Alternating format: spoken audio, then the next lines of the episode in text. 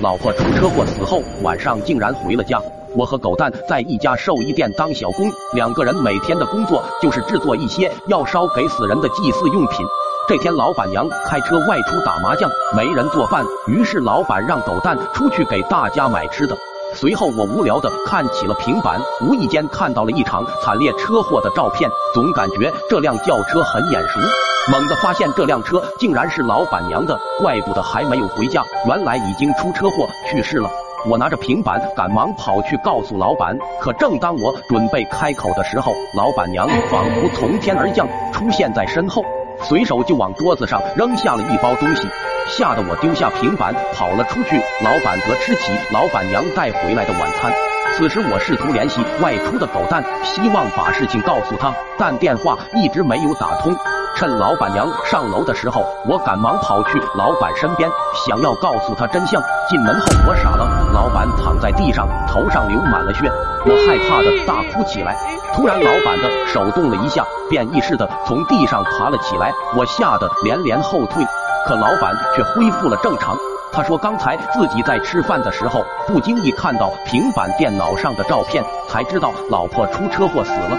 他一看老婆带来的食物里全都是蛆虫，没办法，他只能装死才躲过一劫。明白真相后，我俩决定先逃出去。正在此时，老板娘突然出现在身后，吓得我俩尖叫起来。我和老板赶忙往楼上跑，他试图拦下老板，老板回身一脚把老板娘踢下了楼。”我俩顺利的来到了楼上的房间，看到了扔在床上的保险单，老板娘买的保险，而受益人填写的却是老板的名字。准备逃跑的老板拿着年轻时候夫妻合影大哭起来，他想起老婆的好，觉得很对不起老婆，就算变成鬼也是自己老婆，决定不走了。二人下楼准备给死去的老婆烧些冥币。此时的老板娘正在门口哭着，老板娘见到我俩后走了过来，揪着老板耳朵说：“原来你把我当鬼了。”随后说她自己根本没有死，因为她今天打麻将把自己的车输给了闺蜜，所以出车祸的是闺蜜。终于解除了误会，几人长舒一口气。这时，狗蛋拿着外卖回来了，可他经过三个人的时候，面无表情，好像完全看不到他们，就连叫他他都听不到。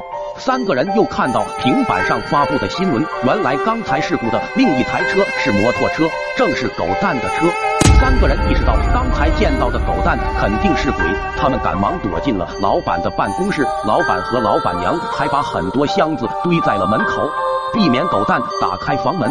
随后，老板和老板娘查看起了店里的监控。狗蛋正在店里做着奇怪的事情，他正把汽油浇在祭祀用品上，在点燃之后，他嘴里还念叨着：“这是要烧给阿胖的。一个死去的人怎么会做活人的事呢？”老板和老板娘还没有想明白，突然阿胖满脸是血的出现在二人身后。他告诉老板，其实他自己才是鬼。这话简直快要把老板吓死了。两个人慌忙去搬堆在门口的箱子，想要逃出去，但阿胖却也不追他们，他只是站在原地大笑。这笑声响彻整个办公室，随即他指向监控的屏幕，老板和老板娘这才看到狗蛋正在外面搬着老板的尸体。老板这才想起来，自己在假装摔倒时，把自己硬生生的摔死了。